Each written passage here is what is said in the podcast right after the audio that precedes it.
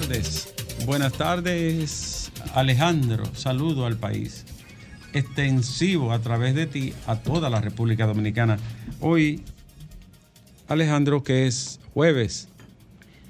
Y cuando vivimos el 7 de septiembre, es una fecha importante, pero se me olvidó qué ocurrió. Eh, algo pasó el 7 de septiembre que ahora mi memoria adjura, dimite recordar. Alejandro, las noticias del día. Qué ola de calor, Alejandro. Wow. Tremenda ola de temperatura elevada en el mundo, ¿no? Pero base en el trópico. La noticia más importante a esta hora. Hoy, cuando equipos, palas, retroexcavadoras, tractores y otros equipos se trasladan a la frontera, a la zona del río Masacre. El gobierno dominicano ha trasladado allí equipos pesados en la línea limítrofe entre Haití y República Dominicana, exactamente en el lugar donde se está construyendo el canal que desviaría parte del caudal del río Masacre dentro del territorio de Haití. ¿Para qué son esos equipos, Alejandro? ¿Qué significan los equipos en la frontera? Pronto lo sabremos, pero por intuición, ¿verdad? Por, por pensamiento deductivo, yo me atrevo a decir, y corro el riesgo de que se trata de que si siguen construyendo el canal, le vamos, le vamos a desviar el río en territorio dominicano, la parte dominicana, para que canalicen el polvo y las arenas. Porque hay un acuerdo firmado desde 1929, Alejandro, y otro ratificado, creo que del año 40, 41, que cualquier tipo de uso de las aguas comunes o de los ríos que atraviesan ambos territorios, se debe de llegar a un acuerdo mancomunado, vamos a decir, a un acuerdo de ambas partes. Nadie puede de manera unilateral tomar una decisión en el manejo o la administración de un recurso como el agua. 35. Es del año 35, me dice Ivonne. El acuerdo es del año... Del 29 el primero y después de, del 35. El protocolo de revisión Eh, que fue después en el 36. Sí. Entonces, ojalá y que las autoridades se pongan de acuerdo. Una comisión se reunió ayer de ambos países para buscar conciliar el tema. Y es lo correcto, dialogar sobre ello, ponerse de acuerdo y que no se tome ninguna medida. Pero son muchos equipos. Alejandro, perdóname, acabo de recibir el video de mi sobrino y la cantidad de vehículos pesados con guardia amarillo. es enorme. Yo hiciera lo mismo. Ya se le ha dicho 700 veces que, que no, que no pueden usar el- ese canal de esa manera. Y siguen haciéndolo porque siempre el desafío y la jodienda. Yo hubiese hecho lo mismo. Como dijo Juan Bo aquella vez. Así San Antonio, si me vuelven a fuñir, y le mandó dos aviones para allá. La próxima declaración de la, de, de la capital de un país Sí, vecino. Sí, sí, ¿por qué? Porque ya, ya lo tenían harto. Entonces, como es un país, lamentablemente, tristemente, para un pobre pueblo que lo sufre, porque no hay un pueblo más sufrido en el continente que ese, es un país que no tiene instituciones, que no tiene liderazgo, que no tiene un Estado como tal, y las instituciones son títeres, una mampara. Entonces, ¿con quién tú dialogas? ¿Con quién tú hablas? Con las bandas criminales, que, que son más de 10 bandas que dirigen el país, tienen el territorio ocupado por todos los lados, traficando de todo, secuestrando, cobrando, cobrando peajes semanales y haciendo de todas las diabluras. ¿Con quién tú hablas? ¿Eh? No al pueblo, porque el pueblo lo que hace es sufrir. eh. Ese pobre pueblo sufrido de gente que el 90% es pobre y vive en la miseria. Con miseración lo que uno puede sentir. Pena y lástima por un pueblo tan están lastrados, están heridos. Ahora, la- los políticos de ese país tienen harto a la República Dominicana. Los políticos haitianos no tienen harto hasta la coronilla, como dice el pueblo llano. Siempre buscando una vaina, siempre acusando al país, siempre fuñendo al país. Pero no se meten con esa oligarquía que también tiene Que se fundido lo ha- a ese país. que lo ha La succionado. oligarquía haitiana. que ¿Cuál lo oligarquía? ¿La que vive aquí y hace negocio aquí? Y la que está allá. No, no, Pero es un, perdón, pequeña- la haitiana que vive aquí y que hace negocio aquí. Yo- esa- ah, pero esa aquí está en Canadá. pero Yo- esa en viene Francia, acogida aquí, esa oligarquía. Yo lo que aquí- digo es que yo no me enfoco en el pueblo ni en los migrantes ni nada de eso. Una clase política que ha jodido a su país, no han sido capaces de crear la zapata ni siquiera de un estado. Con ayuda, Y entonces claro. lo han jodido al país. Es, verdad que fueron súper explotados. Es verdad que fueron arrastrados y humillados. Es verdad. Y que lo, desangraron. Es verdad. Pero no ha, no ha habido una clase política que asume el liderazgo de la reconstrucción de un, de un país con un objetivo de nación. Porque, dígame usted, ¿hay un país que haya sido más maltratado que Vietnam? Ah, pero, pero espérate. Es otra historia que hay que sacarla del universo. Coño. A Ho Chi Minh hay que ponerlo al lado de Cristo allá arriba, con todas sus sandalias. Los dos usaban sandalias, por cierto. Coño, pues, es así. Pero, pero dime el pobre Haití, ¿con, con quién cuenta? Cada vez que surgía un hombre como Charlemán Peralte, héroe, coño, que enfrentó a los invasores del, del 15, de una- lo, lo traicionaban o lo fusilaban. ¿Eh? O intelectuales como Gerald O, o- o, ajá, como, como, como ese intelectual y otro que también lo, lo acribillaron porque han acabado con... Entonces ya estamos hartos de los odios políticos esto. Y son un 1%, Ricardo. Un 2% no llega esa oligarquía. No, no llega a un 2%, no llega a un No llega a 2%. uno, ¿verdad, Federico? Bueno, dime. tú. Eh, vamos a seguir. Alejandro, viendo las informaciones. Claro, yo con esto no estoy diciendo que vaya a haber una hostilidad o que el gobierno vaya a tomar una medida, ¿verdad? De orden bélico. Jamás. Es un pueblo que necesita comida, salud, alimentación, agua, cobijo, protección y solidaridad. ¿Para dónde? ¿Con quién tú vas a pelear? ¿Con quién? Ni- no tiene ni policía ni ejército. Ahora, que es un mito que crean algunos aquí. Digo, ah, que ¿qué enfrentamiento con quién? Con 7 millones de gente hambriada. Y un grupito que vive súper bien. Ahora, ya los políticos no tienen hasta la coronilla, harto, hasta el cuello ya. De todo y usando a la República Dominicana como un pretexto permanentemente que somos racistas, que somos malos, que somos lo peor. Y- son los- políticos de aquí también utilizando el tema haitiano para, para, para manipular, ¿eh? Sí, Porque pero- cada vez que necesitan bajar ciertas aguas, eh, ha sido desde siempre, ah, te hablan el tema haitiano, te convocan un espíritu de, que de nacionalismo eh, sobre bases a veces muy, muy, Sí, muy sin falsas. embargo, y ya, los, y eso poli- no los está bien. políticos dominicanos, la mayoría, han tenido un trato eh, respetable y armónico y un discurso moderado. No andan usando eso. Aquí todo el mundo sabe quiénes son los que andan sacando filo a esto. Pero yo digo la mayoría, ¿no? Danilo fue mesurado. Leonel se pasó, hasta una universidad le hizo, en vez de hacerle dos hospitales. Pero, pero vaya, vaya, válgame Dios. Eh, el, el mismo Luis ha aguantado de todo.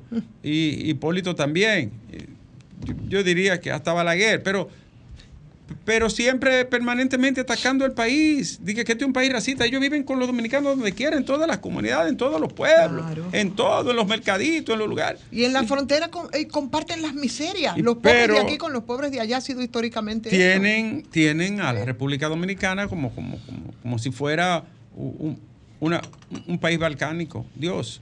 Vamos a seguir hablando, Alejandro. Ojalá todo se resuelva. Lo- la EDESTE está trabajando en la zona de Gascue, Don Bosco, Miraflores, Villajuana y todos esos sectores.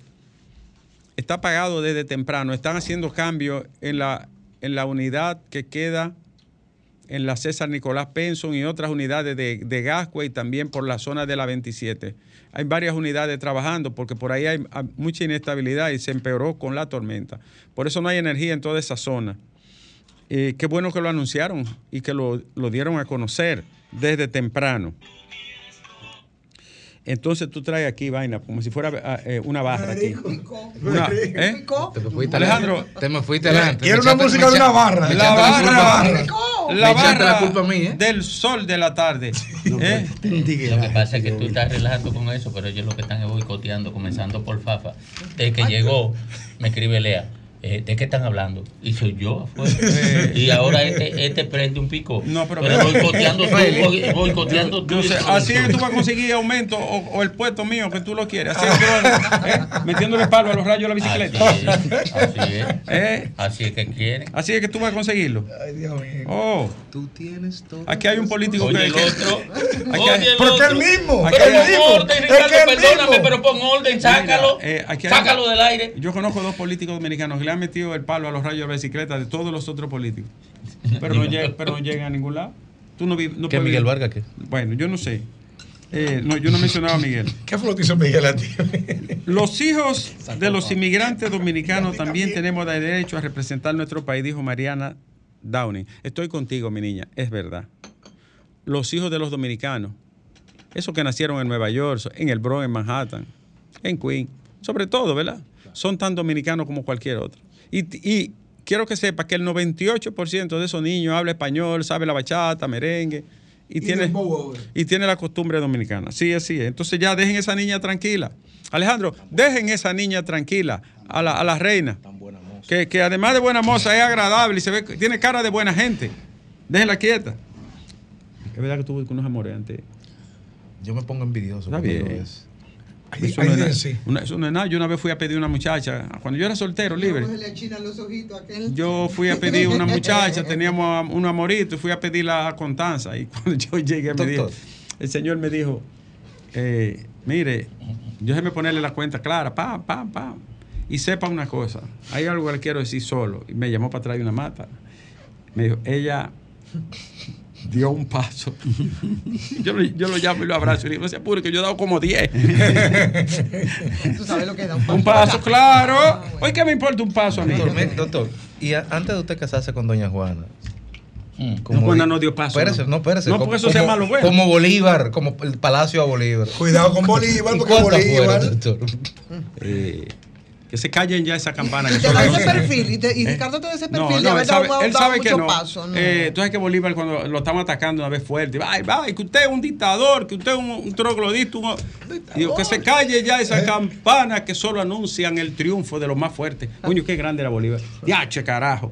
La, apoderan la Corte de Apelación para conocer la recusación de José Ramón Peralta contra la jueza Patricia Padilla. Distinguidos abogados, allá hay abogados muy buenos, distinguidos, profesores. No pierdan su tiempo. Esa recusación no va a pasar. Ella va a seguir conociendo el caso. Dijimos aquí, sin conocerlo y sin saber quién era, Yanel Ramírez, se lo dijimos un millón de veces al pueblo. Miren, analizamos el caso. Domingo destapó lo que había en el fondo de todo, que era joder a la Cámara para que separaran los casos contra muchísimos ladrones que hay en el país. Y siguieron fuñendo con, con lo de Yanel. Yo dije, ahí no hay un tipo penal. ¿Qué es un tipo penal? Un artículo que incrimina, que describe una conducta de una persona y que debe de darse una serie de elementos que quepan en esa conducta para ser calificado de delito. En el año 1906, Ernest von Belling describió el tipo penal y fundó un nuevo sistema de derecho, Alejandro. Esto es un paréntesis que estoy haciendo, para, para los que hablan disparate. Para ti no, Alejandro. Eh, Belling, alemán tenía que ser, en la ciencia jurídica es el que crea los artículos construidos de la forma moderna en que están construidos los códigos del mundo occidental. Se le llamó tipo penal. ¿Y qué es un tipo penal? La descripción que individualiza una conducta. ¿Y cómo se individualiza esa conducta? Que el, ti- el tipo penal debe de tener, contener tipicidad, es decir, característica de una acción que sea legal. Antijuricidad tiene que ser contraria a la norma de convivencia y de la sociedad. Y culpabilidad tiene que estar reprochada y combinada con una pena o sanción. Eso es un delito. Un acto puede ser típico, tener tipicidad, tener antijuricidad, pero no llegar a reproche. Entonces se queda corto y se convierte en un injusto, que sea reprochable, pero no sancionable penalmente. Por ejemplo, la infidelidad. El adulterio antes estaba castigado en la ley penal, pero ya lo, sacaron. ¿Y qué? Bueno, una inmoralidad, un reproche moral, pero no es un delito. Entonces eso fue lo mismo que dijimos y así ha acontecido con la jurisprudencia que ha evaluado el caso. No es que estamos de que defendiendo. Si ese señor comete una vaina, yo estoy de acuerdo que lo sancionen. Ahora hablamos del punto de vista técnico, que lo que ahí querían hacer era joder a la Cámara para tapar Ya sabemos a quién. Y quiénes hacían eso que fueron metidas ahí para eso. Y lo sostengo. Hasta el día que la tumba me llame. Y la carne me tiente con su fresco racimo. Y la tumba me llame con sus lúgubres ramos. No saber a dónde vamos ni de dónde venimos. Bueno, pero ya es otra cosa. Eso es Rubén Darío. Bueno, eh, Alejandro Hunter Biden está siendo investigado, Alejandro. El hijo de Joe Biden. ¿Quién iba a pensar que un hijo de un presidente de- del pundonoroso Estados Unidos iba a estar ahí, en la picota? De, ¿Y de qué manera? Y lo admitió. Ahora el papá no se ha metido. ¿Qué dijo el papá? No. ¿Qué dijo? No, que actúe la justicia como entiende. Como debe ser. Como debe ser. Eh, hay más noticias. Alejandro, el bloque de diputados del PLD criticó la que consideró falta de medidas para combatir el brote de dengue. Dijo que debe de tomarse medidas más rigurosas al respecto. El bloque del PLD. Alejandro Castro Marte, obispo por la diócesis de la Alta Gracia, pide investigar a una supuesta banda de haitianos llamada Los Cinco que opera en el Ceibo. Ahora dígame algo. Esta banda de Dajabón tenía años cometiendo tropelías, fechorías, asaltos, crímenes, robos, de todo. Es años haciendo de todo. ¿Dónde diablo estaba la policía de, de, Dajabón? ¿Dónde estaba el Ministerio Público? ¿Dónde estaban los organismos de- de inteligencia que informan? ¿Cómo diablo usted deja que una banda azote a una comunidad por años? Ahora esto de que en el Ceibo, un pueblo de tres calles, de que una banda en el Ceibo de haitianos. Yo lo busco abajo de la tierra y lo llevo para su país amarrado. ¿Cómo es posible que eso pase aquí, en un país donde todo el mundo se conoce y donde todo... El Ceibo, un pueblo de tres calles y cuatro esquinas. Por favor, no me digan eso. La Embajada de Estados Unidos colabora con aerolíneas dominicanas para detectar viajes ilícitos. Tú sabes que preparan, el dominicano se lo inventa como quiera. Domingo, la gente que se ha ido como pastor de este país, predicador, predicador. Alejandro, yo tenía un amigo que era un, un azote. Se convirtió. Se convirtió en siervo del Señor. Gloria a Dios. Empezó a predicar. Y un, día, meses. y un día me dijo, me voy mañana. Nos vemos hasta nunca. Nunca más lo he visto.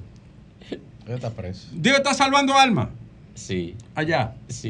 Claro. Y, ¿Eh? y diezmando. ¿Eh? Su, su alma está salvando allá. Óyeme, diezmando nos la en ingeniamos los dominicanos. Aquí se falsificó una vez el pasaporte biométrico. ¿Se acuerdan? Se tiraron para allá.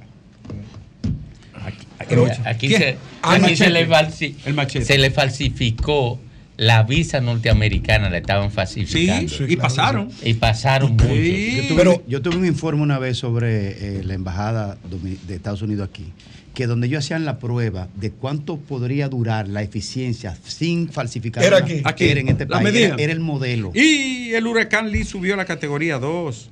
Avanza la Santilla Menor y se forma otra depresión, la número 14 del año. El huracán Lee estaría pasando por las Antillas Menores, se encuentra a unos 1.300 kilómetros de la isla Sotavento. No tiene peligro para acá, ¿verdad que no? Hasta ahora no. Dice Vinicito que la medida de Doña Miriam sobre personas LGBTIQ es Atención, ilegal. Vinicito, todo, de esos vulnerables que lo protejan. Eso, es una, eso es exclusión. Aquí la gente que se encuentra en vulnerabilidad no es oída, no es vista. De esa pobre gente que le den el trato, el principio de igualdad en derechos. ¿Sabes lo que es el principio de igualdad en derechos? Es la invención ético-jurídica más importante que hemos hecho los seres humanos, desde el punto de vista normativo. Hacer el principio de igualdad. Todos somos iguales ante Dios y ante la ley, ¿verdad? Pero el principio de igualdad, ¿tú sabes cuál es la base del principio de igualdad, Alejandro? La filosofía. Igualdad entre iguales y desigualdad entre desiguales. Y eso no es privilegio. Deje esa pobre gente que carguen con su cruz y que sean oídos y escuchados. Y, señores, Farideh Raful vuelve. En Vu- problemas. vuelve Raf- Ra- Farideh. Anunció hoy en rueda de prensa que vuelve a optar por la senaduría del Distrito Nacional.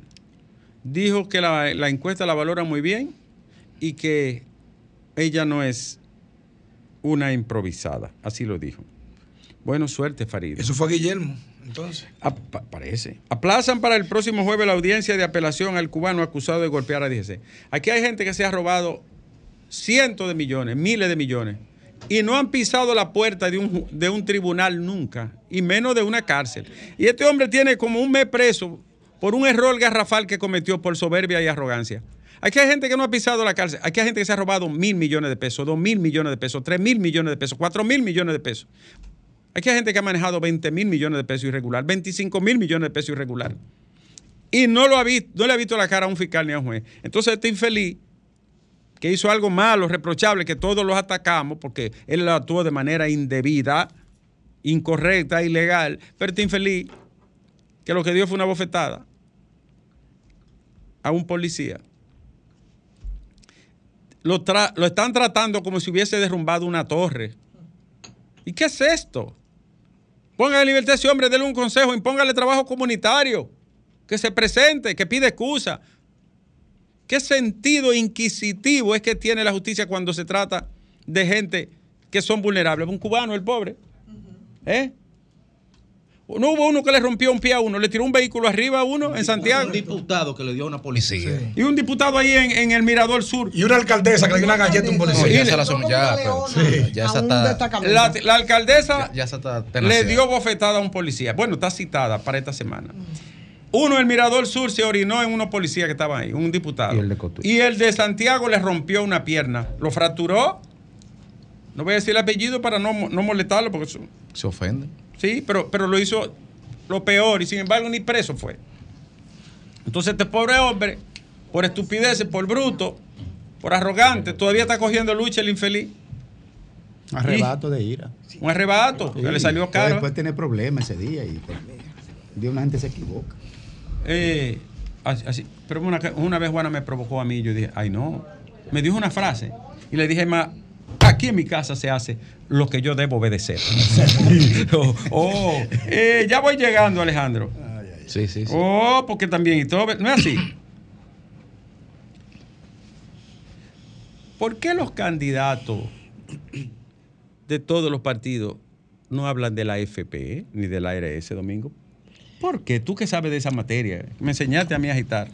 Porque son servidores de la élite económica Ya. y está el, sem- el sistema financiero, pero te tengo una No, información. pero déjalo ahí ya, déjalo ahí. Ya. No venga a información. agitar, que esta, esta emisora no es para estar agitando. estoy- no, pero ahora hay una ¿Qué élite y élite?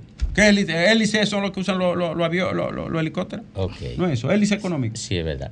Mira, Ricardo, el, el lunes viene para acá ¿Quién viene? una especialista chilena que trabajó en la reforma del sistema de, ¿De Chile? seguridad social en Chile. Tiene Y viene con, con Matías Bosch a presentar una propuesta de modificación del sistema de seguridad social. Viene a participar en un evento aquí.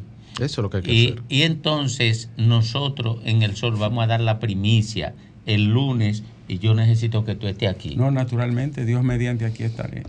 Ok. Eh, Mira, agradezco a la, a la señora Nuri López, viuda Aquino, que me, regala el compendio de reglamentos técnicos sobre el manejo de chatarra en el sector metalero, neumático fuera de uso y gestión de batería ácido plomo usada. Tremendo manual, este reglamento también y procedimiento para la consulta pública en el proceso de evaluación ambiental. Le agradezco mucho a la señora eh, Nuri López, viuda Aquino, me ha mandado este importante texto eh, que tiene mucho valor para nosotros. Fue incluida en, en un libro de Moya Pon, que fue su jefe, y laboró desde la creación de hace 21 años ese ministerio. Le agradezco mucho.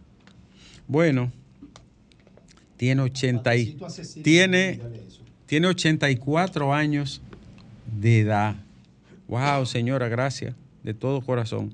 Y no se lo llevé por, por- bueno, por una razón que no diré, pero le agradezco mucho.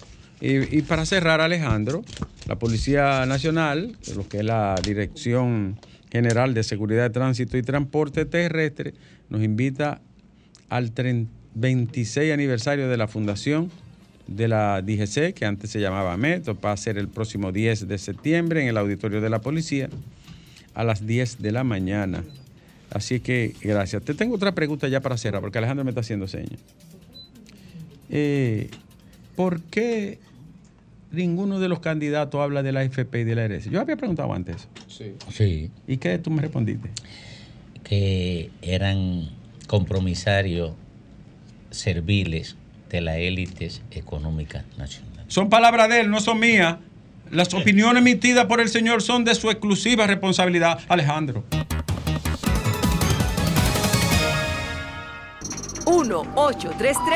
1-833-610-1065 desde los Estados Unidos. Sol 106.5, la más interactiva.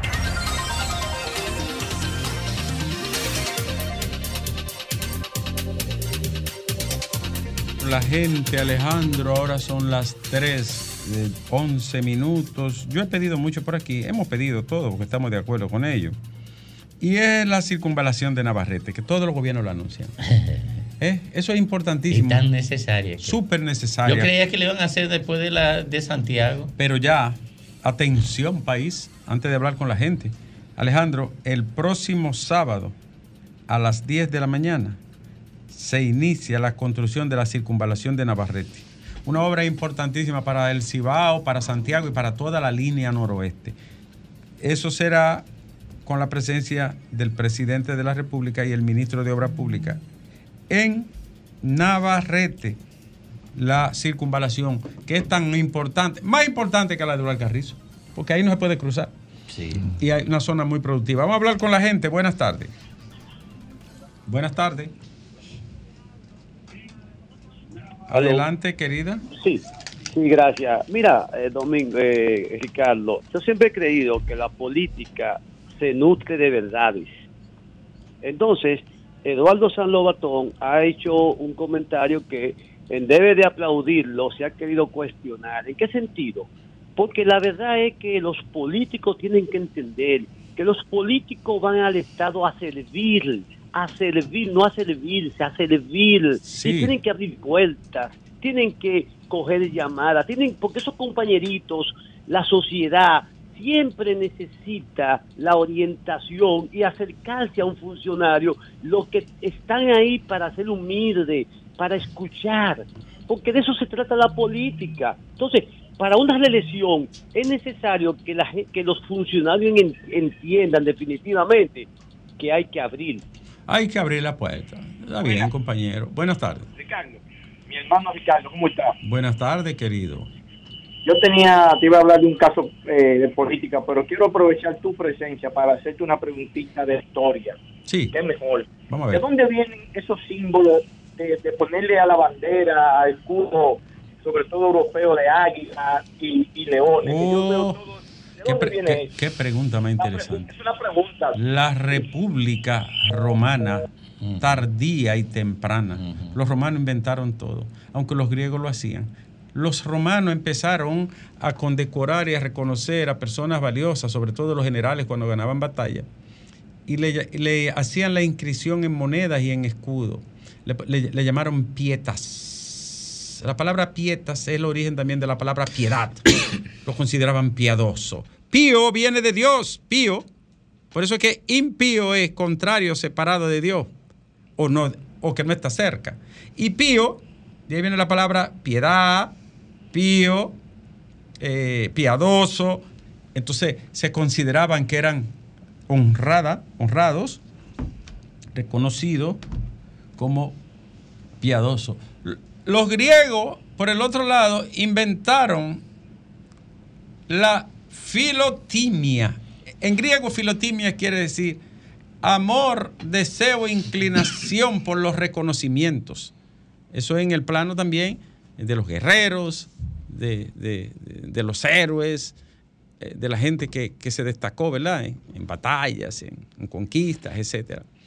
Entonces, esos símbolos, por ejemplo, el símbolo del Imperio Romano era el águila. Kitepats, águila, era el águila. Porque buscaban para... Mira lo que son los ritos, lo que son los rituales y los símbolos. Un símbolo no es más que una expresión. ¿Cómo lo digo, Alejandro? Es una experiencia que traduce un mensaje eh, eh, con solo mirarlo. Manda un mensaje con solo verlo. Eh, tiene una, una cualidad y una experiencia aurática. ¿Qué quiere decir aurática? De aura. Tú no ves que, la- que pintan a los santos con una aura, una coronita. El aura es que se te queda con solo pensar eh, en el héroe o, o en, la, o en la deidad o, o- o- en la figura, ya tú tienes una imagen de ella de una vez. Entonces, los romanos eh, son lo- lo- los papás de eso, ¿no? De, de levantar. Eh, Ellos, dividieron la sociedad en otimates, nobles, plebeyos, clientes, esclavos. Y más para abajo de los esclavos había unos que llamaban homo sacer y unos llamaban peregrini, que no valían nada. Eh, ahora, los que estaban arriba eran reconocidos, ¿eh? eran aclamados, eran, eran destacados. De ahí que vienen toda esa parafernalia de reconocimiento, nombradía, nobleza y todo eso. ¿Lo dije bien? Sí. Está bien. Perfecto. Eh, bueno, Estoy, estoy para decir que es perfecto. está bien. Mire yo dos como están entruñados. ¿Tú No, porque son envidiosos. Están entruñados. La, la envidia es sentir la, la- sentir la mejilla bofati- bofeteada por la, por la gloria ajena. Así es. Sí. Diablo. Y quiere que te diga una cosa. Ingeniero. Y quiere que te diga una cosa. La gloria que viene del conocimiento genera hinchazón en la mejilla. Yo, yo le tenía yo le tenía odio a un tigre que, No. que sabía mucho. No, que era muy inteligente. Buenas tardes. Buenas tardes. Digo, después yo lo perdoné y me caía bien, aunque nunca quise saber de él. Buenas tardes. Eh, Sí, va- vamos a seguir hablando con la gente. Buenas tardes, este es el sol. Buenas tardes, doctor Nieves, usted es brillante. Buenas tardes. Sí, pero que entonces me, me prometen un incentivo aquí. Estamos trabajando. Cuando voy a buscarlo. Antonio, don Antonio. Antonio, póngase a al día. Nieves hay que comentarle el sueldo, porque aparte de comunicar, eh, da conocimiento a, a quien se lo pide. El único educador de la radio de este Gra- país. gracias. No, hay, do- hay otro que es Rego Heredia. Mire, eso es pelusa. Buenas tardes, Es señor. un tigre que está alofoqueando. Dice, va, Yucana. Buenas A tardes. diga- propósito de ese comentario, Domingo, quiero decirte, aunque tú lo sabes ¿Qué? internamente, tú no estás solo. Gracias, Porque gracias, sí, gracias. Ese video que subiste de esa persona, por demás desagradable, hablando y deseándote la muerte, quien debería estar muerto es él, porque es lo que hace Ay, que daña a la sociedad. Yo ni siquiera le deseo la muerte. Yo No, no, no. Yo Te- no. Yo, yo, yo ni Yo quiero ni, yo no quiero ni hablar de eso. Yo vi el video, yo pensé que era viejo. No, y me- yo lo di- digo, esos son unas palabras miserables. Yo de- Extremadamente miserables. Ese es un deseo miserable.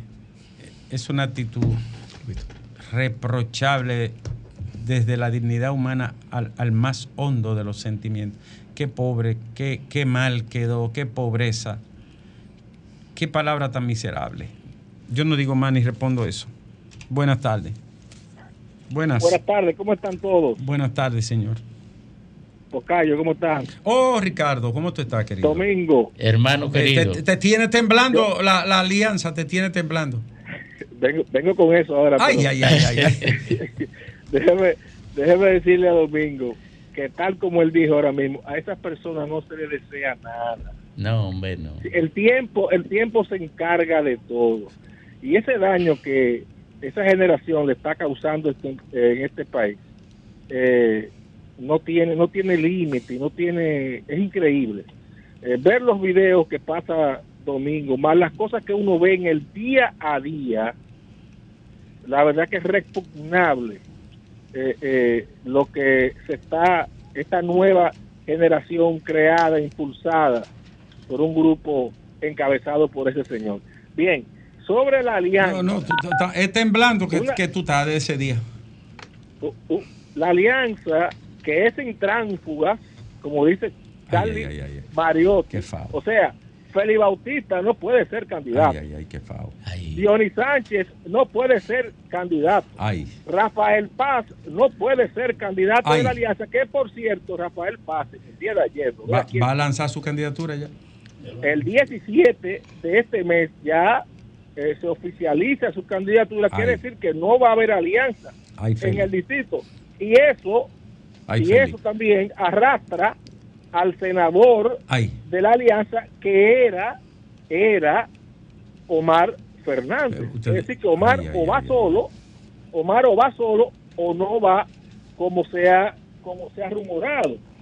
Pero, pero que una alianza eh, de- de- en, ese, en ese sentido, que no tiene propuesta, Tocayo, Porque dígame una propuesta que, que haya hecho la alianza. ¿Para qué quiere Eh, eh, gobernar? para el rescate, para el rescate. Y todos los candidatos que se fueron al PRM van a ser candidatos de- del PLD que se fueron y de la Fuerza del No, Pueblo. ellos no lo han objetado. no, no, yo preguntando para saber también. No te lo han objetado. ¿no? A ese gran analista. A ese gran analista para que, para que analice eso. Por ejemplo, la alcaldesa de Atillo, que era del PLD y se fue al PRM, iba a ser la candidata del PRM. ¿Ella puede ser candidata entonces?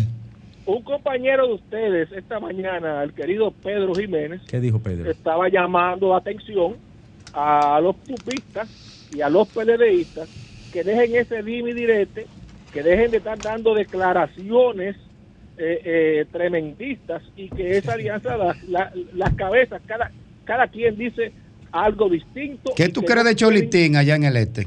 Sí, es que no tienen coherencia. El Cholitín, háblame de Cholitín. Lo llevan, este. lo llevan. Choli- Cholitín va a ser candidato. Ajá. Ser- Y ese bueno, Y ese, ese bueno, ese que se pasó no, bueno. pero es que él no está diciendo que es malo bueno. Es lo que dice que, que, que, que ustedes están. Que ¿Qué ustedes ustedes? están ¿Qué ustedes? objetando. Antes de eso, antes de eso, antes de eso. Objetando a lo que son, son tránsfugas. Pon el Eh, análisis ahí. Una ¿Usted quiere que me la pregunta, juegue, una pregunta, Ric- Ricardo. ¿Usted quiere que me la juegue, Tocayo? Juéguesela.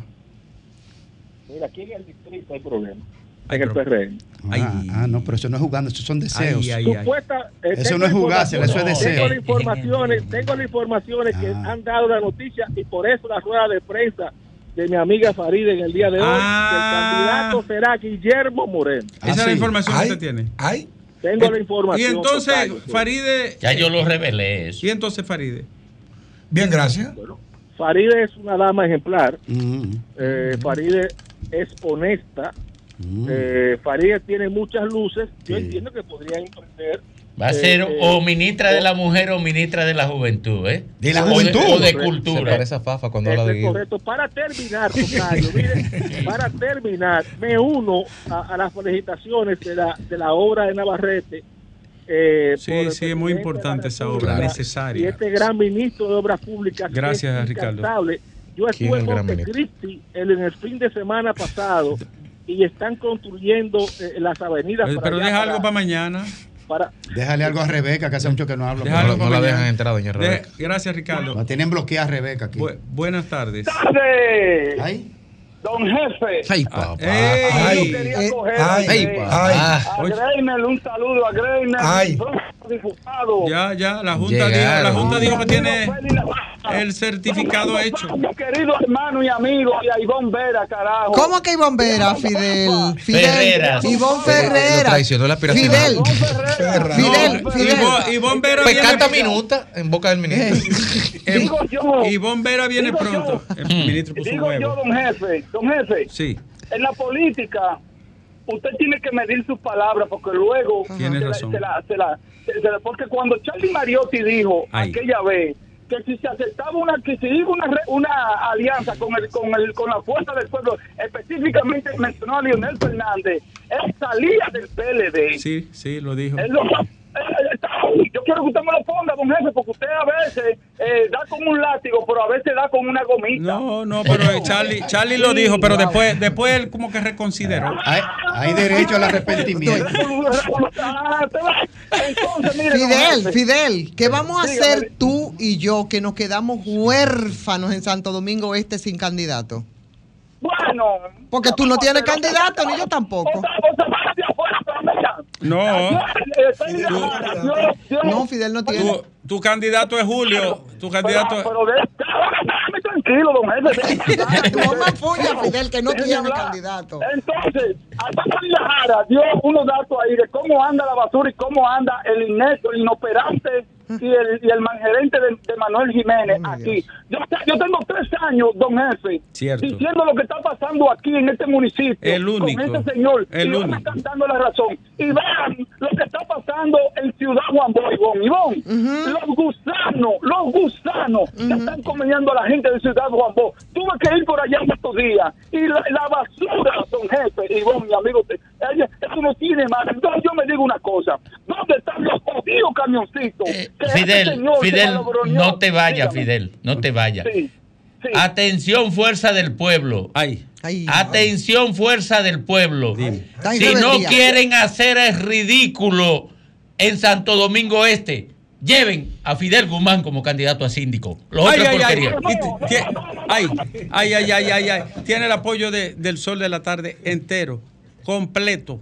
Eh, pero, Ah, se- es mejor que los otros. pero, pero 10 veces. Mejor que los 10 otros. veces y más comunitario. O, o Diez mejor veces. que lo conozco. He ido a su casa mil Y veces. de ahí, de Maquiteria. Buenas de, de tardes. Villa Duarte. Pero Buenas tardes, equipo. Sí, bien, del hermano. 3 de. Puñal. Siri, ¿cómo está?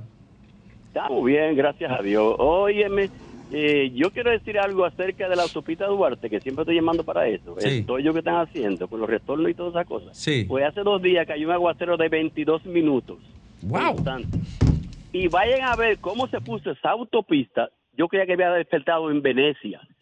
Los carros a cero millas porque el, el agua estaba ya por- tapando las gomas casi. Desde En- el aeropuerto hasta, hasta, hasta aquí, hasta, hasta Puñal. de- Bueno, pero eso, esa obra es inconclusa todavía, ¿verdad? Inconclusa, sí, pero, pero no, va, no van a hacer alcantarillado. Nada Ah, usted está diciendo que no tiene sí, para el drenaje. Exactamente, entonces estaban haciendo un drenaje y lo desbarataron, lo rellenaron otra vez y ahora el agua no encuentra por dónde Eh, irse. Y los- del, y los del- municipios de aquí del estaban INE, ¿y diciendo qué vamos a hacer con esa agua? Pues exactamente, vamos, vamos a. Ahora, en cuanto a la, la representante del distrito de aquí de Guayabal, La que dio la galleta. Esa misma, no, la Pecosá, Sí. ella le dieron chance. Ya está presa, ya está presa. No, no, no, no, todavía. Le dieron un Ella chance. Esta semana va, esta semana va a presentarse, pero le dieron chance para que vaya al Eh, salón de belleza. eh, la gente no donde puede aquella vez. La gente no puede votar por una mujer que anda galleteando, policía. Ah, pero ve acá, aquí la, aquí la gente olvida todas las cosas, aquí no importa. Gracias, querido. Osiri, buenas tardes. Nos vamos con esta, Alejandro. No, con esta. Buenas tardes, este es el sol del país. Buenas tardes, doctor Nieves y los demás del panel. Buenas tardes. Eh, Nieves, Sí. eh, yo pienso que en este país algo hay que hacer, porque ¿cómo va a ser posible que pasen tantas cosas en la cara de uno? Fíjese esa licitación al Ministerio de Educación, lo de los libros, Sí. que fue la primera y ya tiene meses discutiéndose. Luego un tema de unas guaguas que Pérez Figueroa se adelantó antes de la adjudicación y dijo me dieron 50. Y luego esa compra de los utensilios militares. Y, es, o sea, esa licitación en el Ministerio de Educación, el director de compra y contrataciones, ¿dónde es que está metido? Y el presidente de la República que haga algo, porque ese ministerio habrá que intervenirlo. Dios Bueno, mío, yo le voy a decir algo. Lo del Ministerio de Educación, para mí es vergonzoso que imprimir unos libritos esté repleto de errores, errores absurdos, como si se tratara de un trabajo de chapucería. No, Miyagi, devuelve esa vaina, que esos libros no deben de tener un solo error, no, no lo minimice. Devuelve esa porquería, Miyagi.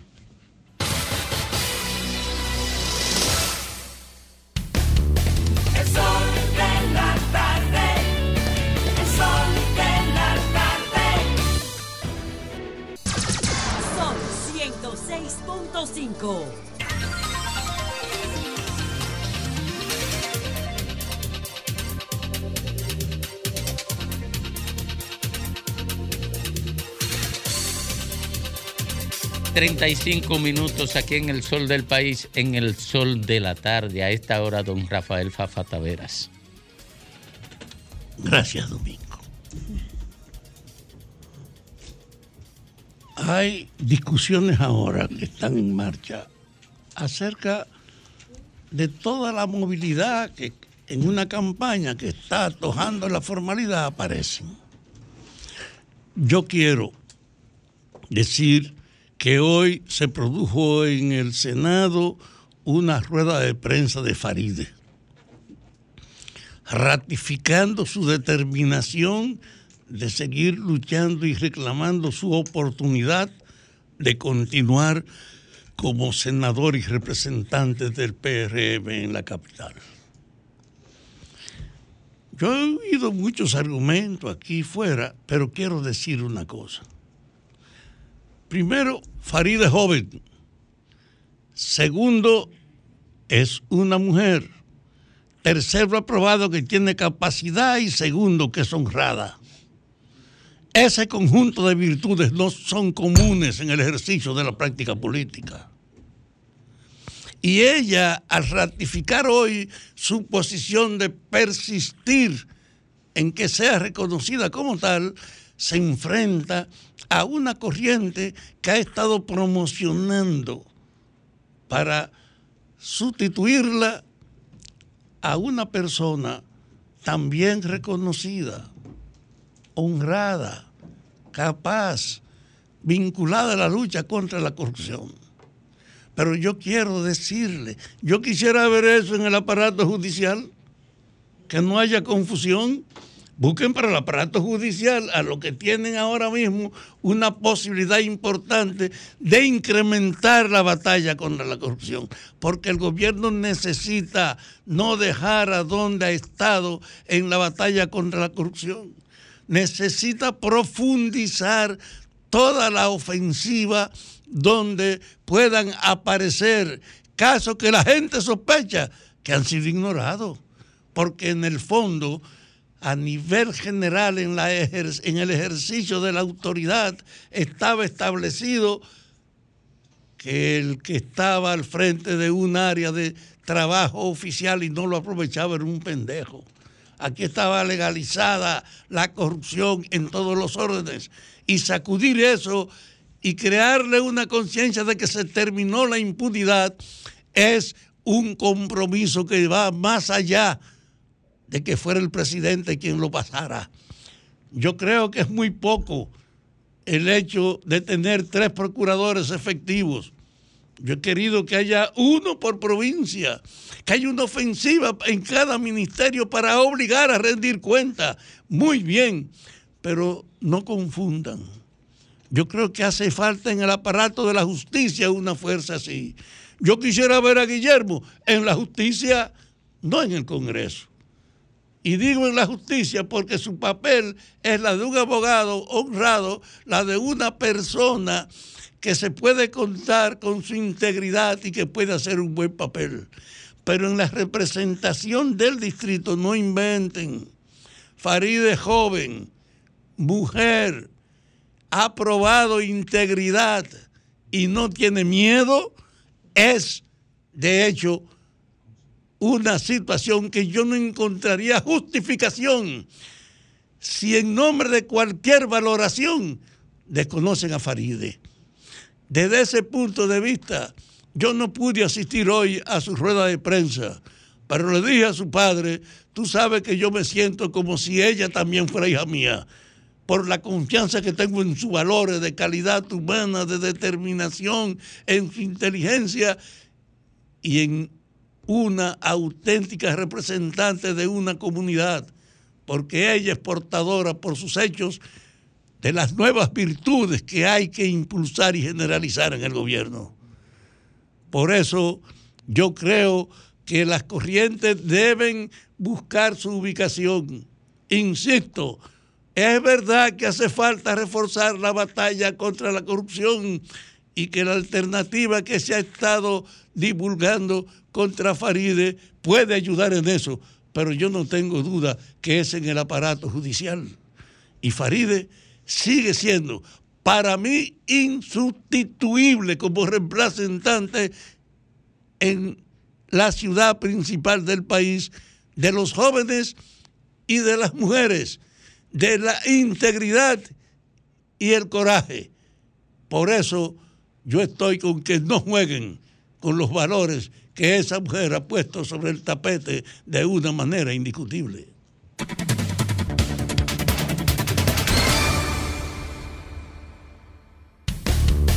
El sol de la tarde. El sol de la tarde. Sol 106.5, la más interactiva. Una emisora RCC Miria. Felipe y Gaby dan fe del crecimiento de la construcción gracias a Banreservas. Lo mismo dicen Manolo, Conchita y toda la brigada por el apoyo que recibe la pelota. Muchos también son testigos del apoyo al arte y la cultura, y ni hablar de los que se benefician del programa de pignoración de arroz, como don Héctor y su gente. Que les cuente Jessica, que realizó su sueño ecoturístico con la ayuda de Expo Fomenta Pymes Banreservas. Los sectores construcción, pymes, deporte, arte, cultura, turismo y agricultura saben que detrás de uno que avanza hay muchos más echando hacia adelante. Ban Reservas, el banco de todos los dominicanos. Somos Sol, la más interactiva en Santiago y el Cibao Central. Sintonízanos en los 92.1. El mediodía me cuenta que llega el atardecer y a las tres se siente como caliente el astro rey. El sol de la tarde, el sol de la tarde, el sol de la tarde,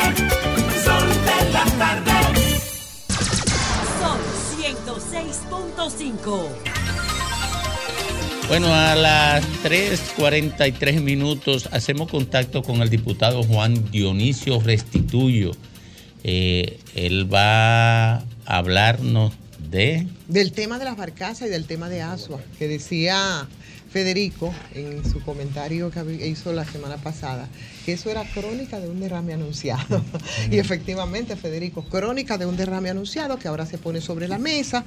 Y pues Juan Dionisio había visitado precisamente la zona de los negros en Asua como presidente de la Comisión de Derechos Humanos de los Diputados. Ahí se había comprometido a, a rendir un informe y yo quiero saber qué pasó con ese informe. Bienvenido al Sol de la Tarde, Juan Dionisio. Gracias, gracias por eh, permitirme comunicarme con el país a través de ustedes.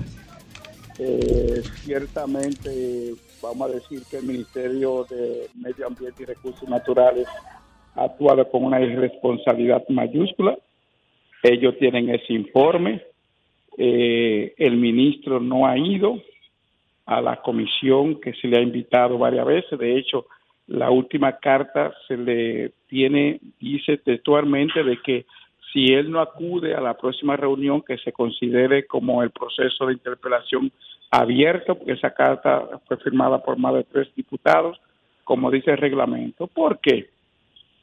Nosotros recibimos una, una comunicación de los comunitarios de- de los negros del Distrito Municipal de Pueblo Viejo, del municipio de Asua.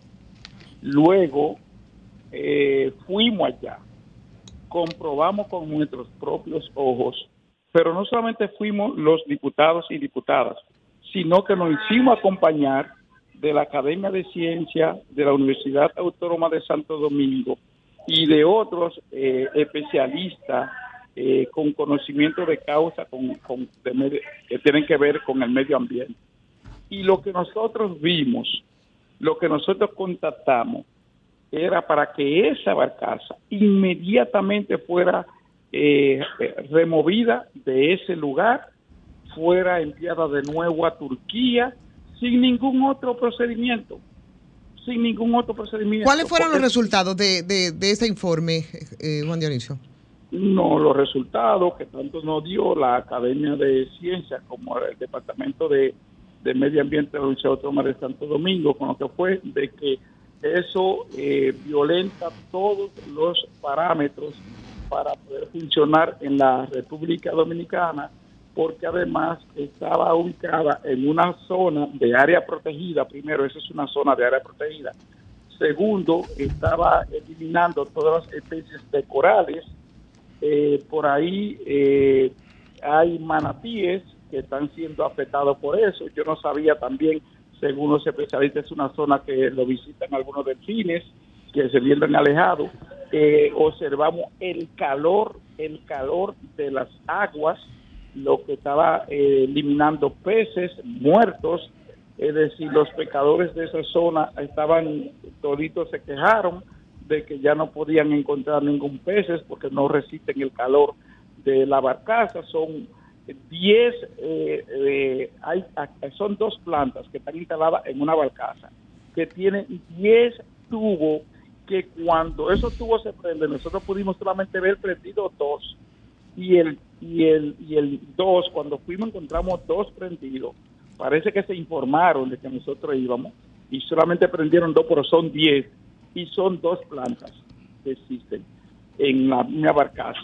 Y investigaciones de nosotros demuestran que esas plantas fueron rechazadas incluso en Haití. en que no se le permitió cuando el gobierno de Jovenel Morse se quiso instalar en Haití y no se instaló en Haití y se instaló aquí. Pero, pero, Entonces- pero, pero, Juan Dionisio, el, eh, Indira de Jesús, que es la viceministra de Medio Ambiente, eh, o fue, que, y que y fue quien otorgó finalmente la licencia, ella reconoció públicamente que, que esas barcazas estaban en esa zona de amortiguamiento. Entonces lo sabía también el ministro de Medio Ambiente. Claro, lo que pasa es que eh, yo voy a plantear, porque lo, lo que procede es someter a la acción de la justicia al ministro y someter a la acción de la justicia a aquellos funcionarios que permitieron esa barbaridad ahí eh, y que eh, las razones por las que le permitieron eh, para dañar tanto, entonces tienen que ser sancionadas, porque eso es una violación a la Constitución y a la propia ley de medio ambiente. Entonces, yo no sé cuáles son los intereses. Sí, bueno, en el día de ayer hablábamos con comunitarios de allá que nos señalaban que no sea que en ningún momento en la comunidad fueron objeto de vistas públicas. Sin embargo, yo recuerdo haber leído que el ministro de Medio Ambiente estuvo allá e incluso se refirió con relación a las líneas de transmisión. ¿Tú podrías eh, aclararnos si las vistas públicas se hicieron con relación al trabajo de la línea o a la instalación per se de la barcaza o no hubo vistas públicas? No, ya eh, Vista Pública hizo la Comisión Permanente de Derechos Humanos que reunió la comunidad.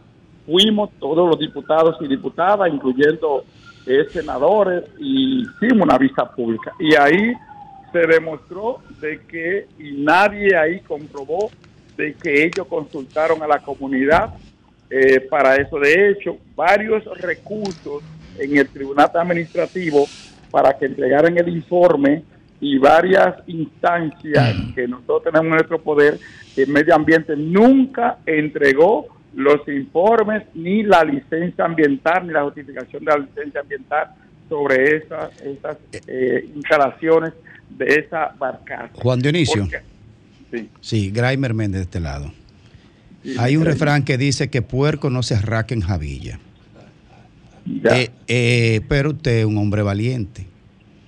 ¿Qué es lo que sucede? ¿De dónde que emana el poder para la instalación de esa barcaza que nadie le puede meter el diente, ni siquiera las autoridades de ella de Asua? Bueno, ahí hay una componenda con el director de ese distrito municipal, del director de Pueblo Viejo. Eso es muy chiquito. Con el, con el síndico eh, de, de Asua, porque ese es un municipio que pertenece a la eh, a Asua, ese distrito municipal pertenece al municipio de Asua. Y entonces nosotros lo, eh, lo vamos a plantear en la Comisión de Derechos Humanos, la interpelación del ministro, porque una decisión que tomó la... la ¿Cuál de los la ministros? ¿Cuál? al ministro de Medio Ambiente y Recursos Naturales. A ese lo vamos, le vamos a hacer un proceso de interpelación, ya eso lo determinará la Cámara. Nosotros vamos a cumplir con nuestra Llama, responsabilidad de hecho. llama la atención, Juan Dionisio, que tuvieron que salir con la sábana en un canto de Boca Chica y, y no ha habido forma entonces que ellos tengan que salir de, de, de los ¿Quién negros. protege a esa pro- gente? a propósito de, de- de todo esto. ¿Qué, qué poderoso protege esa gente, Juan Dionisio?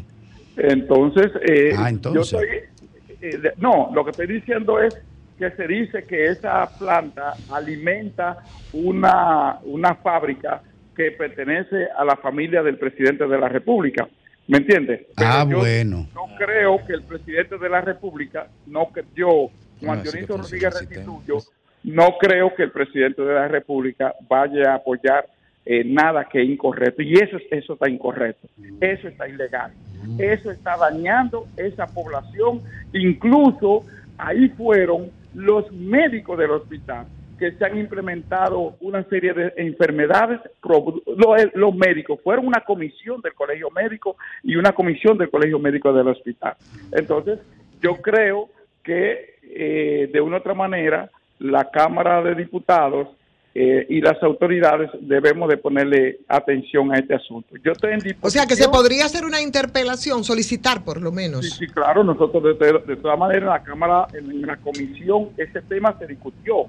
Se le está remitiendo una comunicación y si el ministro no va a la próxima reunión de invitación de la Comisión Permanente de Derechos Humanos, de hecho se, se dejó una subcomisión que dirige el, el diputado Pedro Martínez, una subcomisión para que hablara con el ministro y que si él no fuera, el proceso de interpelación entonces quedara abierto quedara el proceso abierto, porque nosotros solamente sometemos al Pleno para que el Pleno sea la que interpele, pero recuérdense que es una decisión del Pleno, nosotros hacemos la solicitud, ¿me entiendes? Porque él tiene que explicar esto, porque eso ha sido una irresponsabilidad mayúscula, la actuación del Ministerio de Medio Ambiente con relación a eso. Gracias, diputado. Eh, usted decía, decía algo más. No, lo que estamos diciendo es que nosotros en la Cámara de en la Comisión Permanente de Derechos Humanos, cuando asume un caso, lo lleva hasta las últimas consecuencias y nosotros lo vamos a llevar hasta las últimas consecuencias. Muy, muy bien, muy bien. Cualquier cosa pues nos hace saber Claro. porque el sol de la tarde le va a dar seguimiento a esa situación.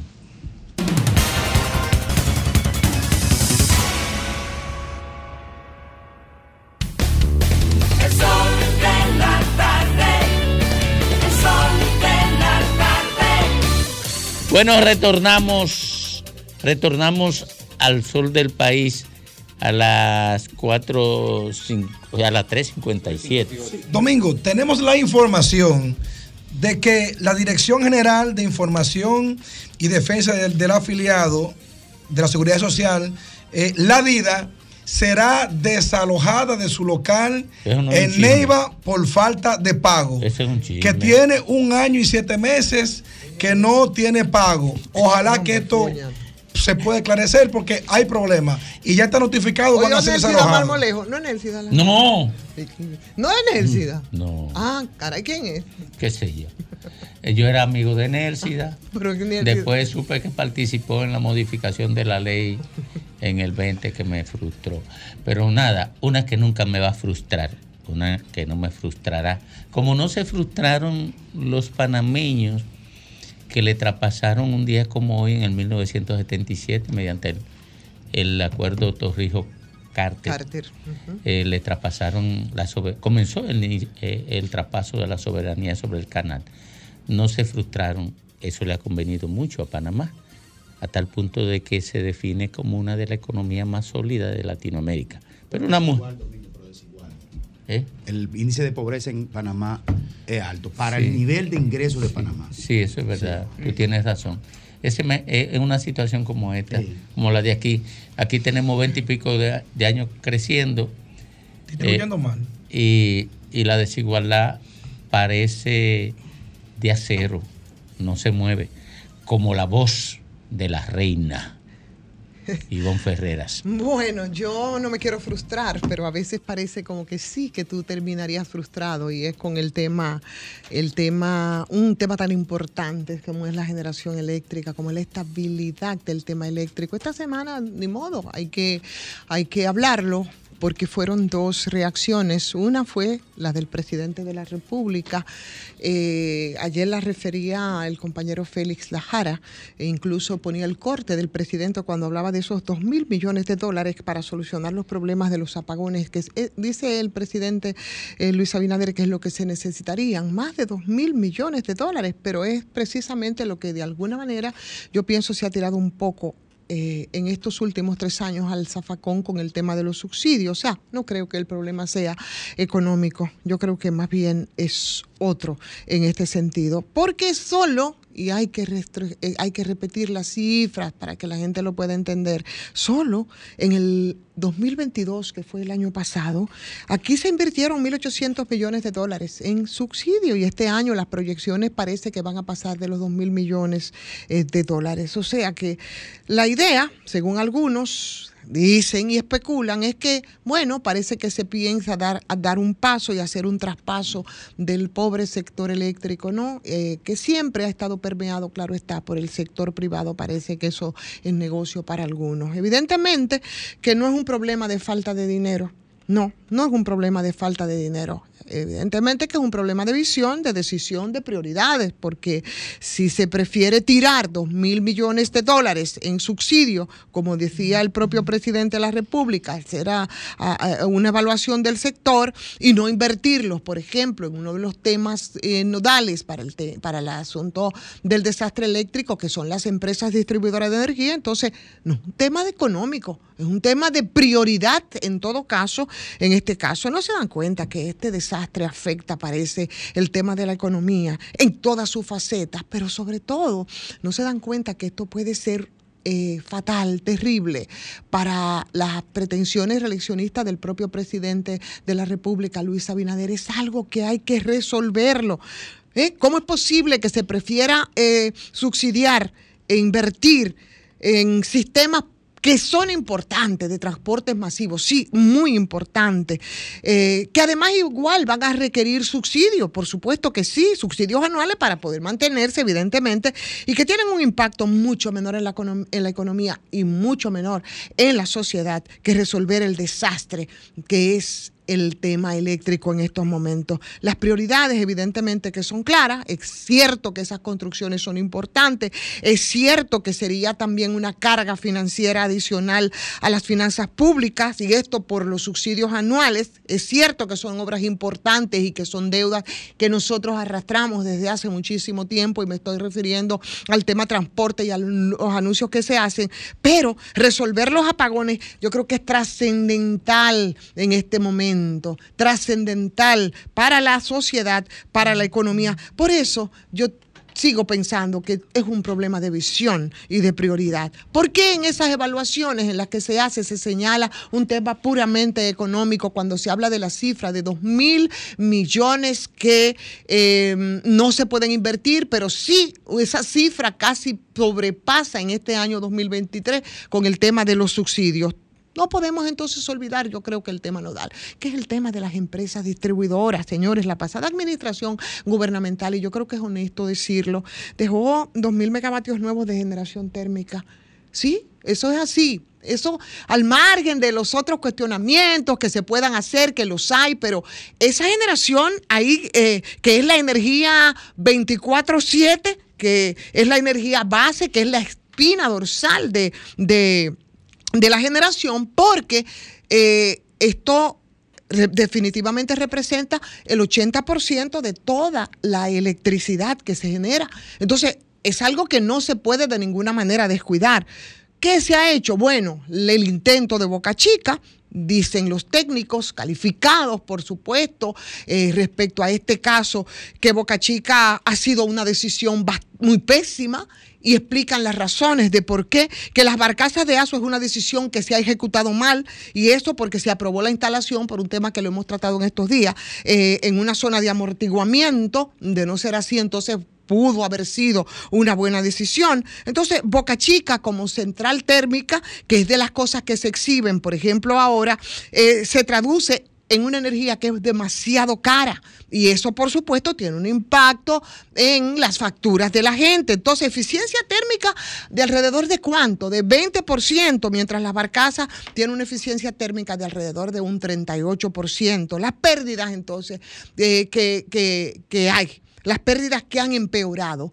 Hay que hacer esa mirada. Yo no sé si estamos a tiempo de hacer las correcciones, pero menos del 30% es lo que se exhibía en 2019.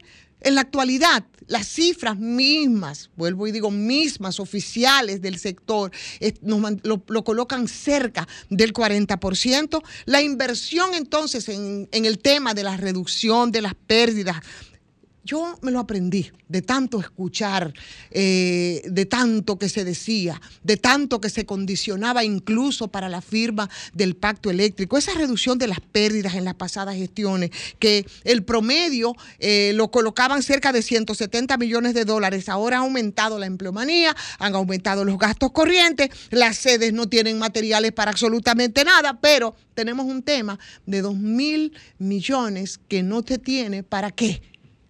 ¿Para qué? Si el problema fundamental es precisamente las empresas distribuidoras. Escuchaba a Antonio Almonte hablar en un artículo reciente y se refería al expresidente Leonel Fernández, donde decía que en esa gestión no se instaló un solo mega. Es verdad. Un solo mega no se instaló eh, durante la gestión de Leonel Fernández. Y es verdad. Eso es cierto. Pero eso hace 19 años, señor. Hace 11, 19 años. Y es, es verdad que es así. Pero ustedes están permitiendo, pues, yo digo, con la inoperancia de ahora, en estos tres años de gestión donde las cosas han empeorado, que personas como Leonel Fernández, que no hizo nada, más que traspasar al sector eh, eh, privado, las empresas eléctricas, bueno, pero tampoco ahora se ha hecho nada.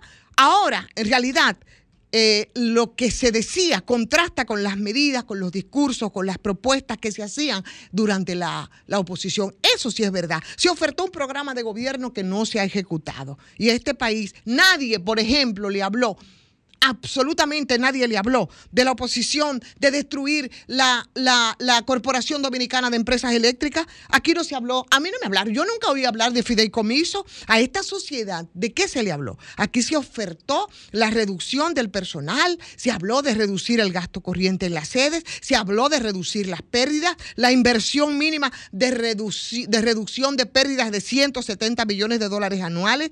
Aquí se habló de entregar mediante licitación pública internacional la operación técnica de Punta Catalina. Y ustedes saben qué es lo que pasó. Es, es, una de las empresas que conforman el consorcio que la construyó y que se ha cuestionado muchísimo, la que se ha encargado precisamente de, de, de, eh, de dar seguimiento técnicamente a Punta Catalina. Entonces, yo no he visto nada de eso. Aquí se habló de fortalecer el rol de esa sede EEE como líder del holding de las empresas eléctricas estatales. Aquí se hablaron de licitaciones con transparencia, competitiva, pero nada de eso se ha realizado. Y eso se condicionó incluso para, con, para, para eh, eh, el pacto eléctrico, para firmarlo. Entonces la sociedad sí votó contra el Partido de la Liberación Dominicana por las expectativas de cambio y lo hizo eh, con esas expectativas de cambio hacia muchos sectores de la vida nacional, pero sobre todo hacia un sector que es muy importante, que es el sector eléctrico. Ahora, yo pienso que ese sector social incluso que creyó y que acompañó, acompañó de manera militante con todo el proceso, sobre todo para que se pactara ese pacto pendiente que nunca se había hecho eh, como Dios manda y del que después terminó excluido, porque lo patearon cuando igual fueron y firmaron un pacto eléctrico. Y ahora lo que nosotros tenemos son tandas increíbles, impresionantes de apagones. Y ahora parece ser que ese sector importante y que la población en sentido general, que entendía que se iban a impulsar nuevas políticas en el sector eléctrico, parece que ese ya no importa. Ahora tú sientes los abrazos y tú sientes cómo se mecen en una oligarquía que solo actúa y siempre ha actuado en ese y otros sectores en perjuicio de la sociedad.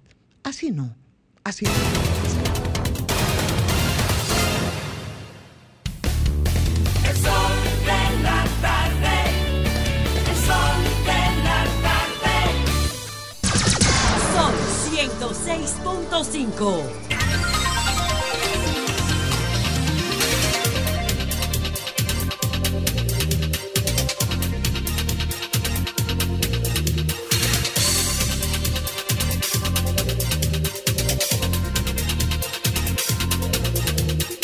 Bueno, retornamos al sol del país, al sol de la tarde y retornamos con mi amigo y compañero en cuyo espacio milito para que sea diputado. Gracias Domingo y gracias a toda la audiencia. Bueno, este, bueno, agradecer esta invitación que nos hacen el grupo de Victoria Patriótica para mañana viernes 8 de septiembre a las 4 de la tarde, Salón Presidente del Hotel Radisson. Habrá un encuentro ahí sobre estos temas de actualidad. Muchas gracias por la invitación. Miren, hay una situación, nuestra amiga Loreni, que es una abanderada representante, además del tema que está construyendo un diálogo y una acción pública respecto de lo que es la donación de sangre para salvar vidas. Ella se desempeña en otro, la periodista Loreni, me refiero, Loreni Solano. Ella tiene otro tema que es el cuido de animales. Entonces, atención al Ministerio Público. Atención al Ministerio Público. Eh, el FEDA, que, es la Federación Dominicana para los Derechos de los Animales, eh, denunció que el Ministerio Público, entidad que tiene que velar por el cumplimiento de la ley 248-12 de protección animal y tenencia responsable a nivel penal, ha cerrado el Departamento de Protección Animal que fungía como órgano que salía en auxilio de los animales que están siendo maltratados.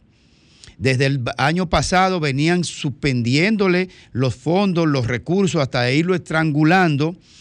Y en el año 2022 el Consejo Superior del Ministerio Público emitió una resolución indicando que en su novena sesión ordinaria celebrada el 28 de septiembre de ese año, aprobaban primero que todas las unidades de protección animal en el territorio nacional quedaran integradas a las fiscalías ordinarias y segundo, ordenaba a la Secretaría del Consejo Superior del, Ministerio Público que procediera a notificar la presente resolución a las partes.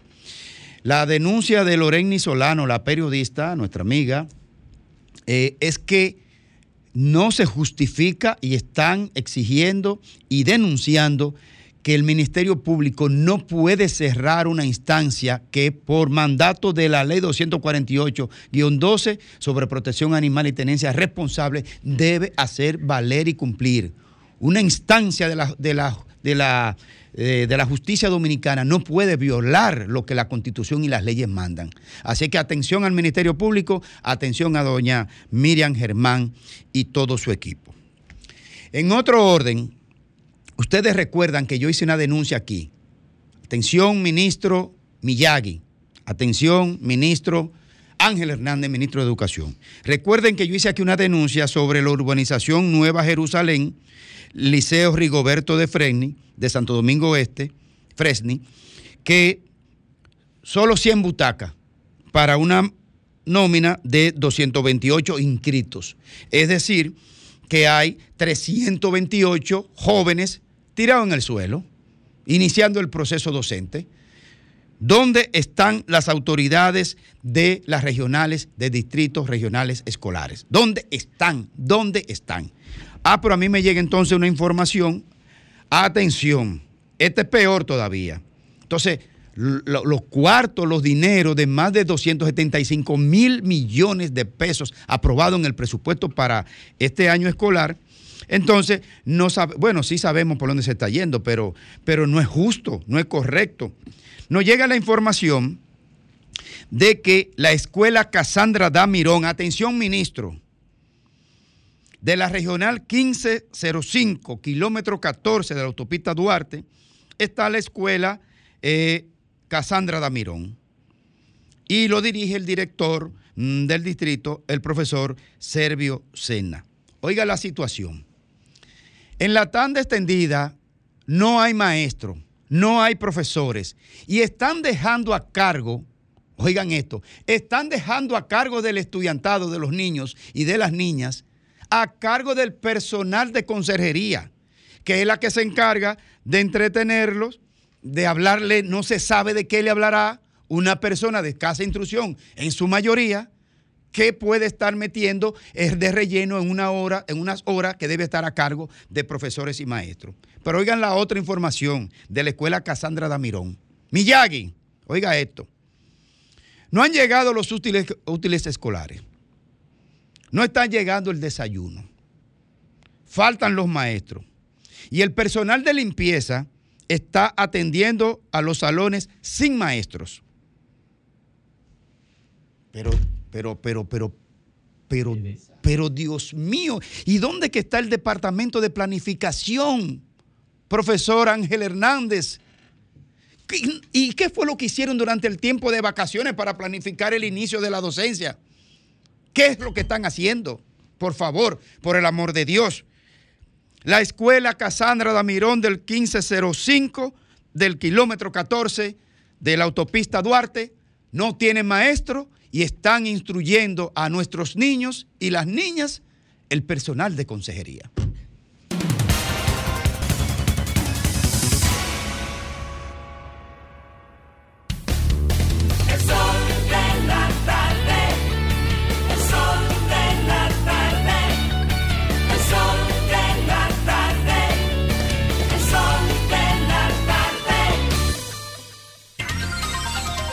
Retornamos al sol de la tarde y nos vamos para Dajabón.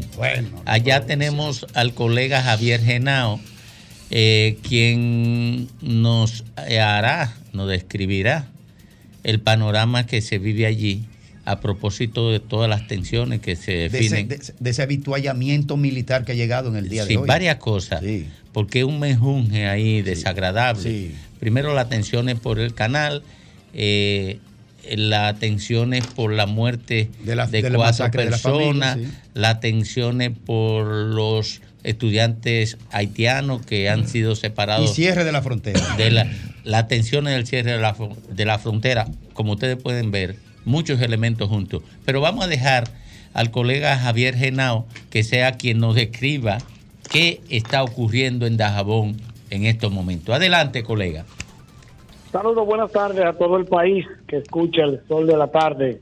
Aquí en Dajabón la tensión continúa a pesar de que las autoridades haitianas y dominicanas eh, acaban de reunirse en lo que es la parte literal, donde está la zona franca Codevi, eh, para llegar a acuerdos para ver si se resuelve la situación que hay con el canal, con el canal que desvía el cauce del río Masacre y vemos que no hubo ningún tipo de acuerdo. Y a pesar de que no hubo ningún tipo de acuerdo, el alcalde Luma Demetrius, eh, el alcalde de Juana Méndez, al igual que el gobernador de, de la región nordeste de Haití, expresaron que no se llegó a ningún acuerdo y que el canal, este canal no está cerrado. Los campesinos de la zona de Ferrier, que son los que vienen desde hace días, estoy diciendo que los campesinos de la zona de Ferrier, de Guanamende y esas partes, es- eh, eh, estaban trabajando con picos y palas. Confirmado, así lo confirmó el alcalde Luma Demetrio en la tarde de hoy, que el canal está abierto y que él como alcalde de esa comunidad está apoyando la apertura del canal que desvía el cauce del río Masacre. Nosotros hemos hecho un recorrido total en el día de hoy. eh, precisamente se reunió eh, las autoridades dominicanas con el cónsul dominicano Juana Méndez, Margarito de León, y no se llegó a ningún acuerdo. La situación se mantiene tensa. Los comerciantes del mercado fronterizo de aquí de Dajabón expresan que han tenido pérdidas millonarias y que ciertamente nosotros pudimos ver entrar al mercado hoy donde cientos de miles de huevos, al igual que otros productos perecederos, se están dañando. Eh, los comerciantes están pidiendo al gobierno que abra el, el paso fronterizo. Sí. Diga.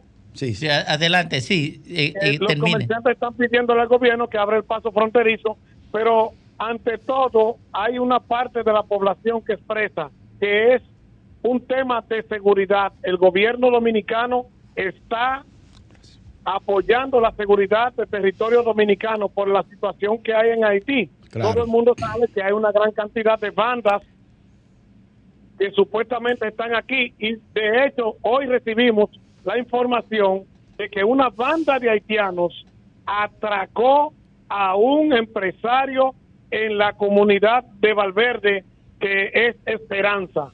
Hoy, hoy otro atraco más de parte de, de bandas haitianas que están Una, ubicadas una, una en la cosa, Genao, una cosa, Genao. Vamos a hacer el compromiso que tú nos amplíes más adelante la información de ese atraco a ese empresario, ubicando el nombre preciso y algunos detalles de eso, por favor.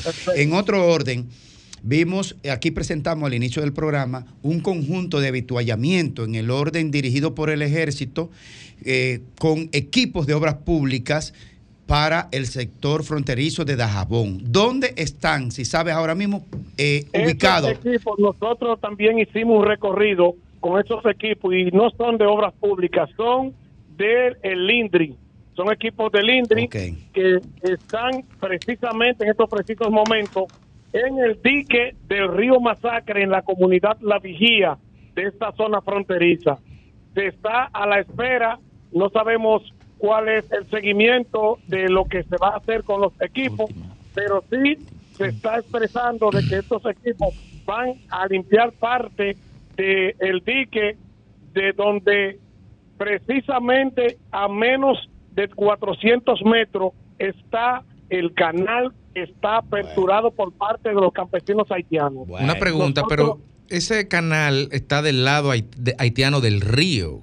Los equipos no pueden, dominicanos, cruzar a la margen del río a intervenir un canal en territorio eh, haitiano. Precisamente el canal está a 20 metros, a 20 metros de donde está la pirámide de la República Dominicana entre Haití y República Dominicana. La boca. Esos equipos no pueden cruzar a territorio haitiano.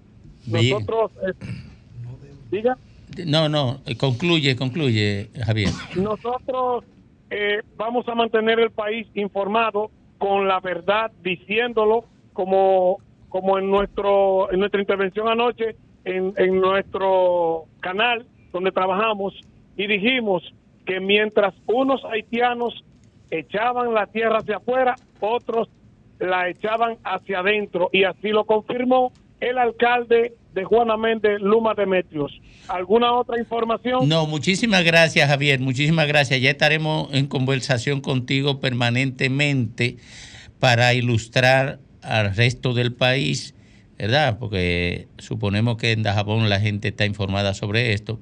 Ilustrar al resto del país sobre lo que está ocurriendo en esa demarcación de la República Dominicana. Muchísimas gracias.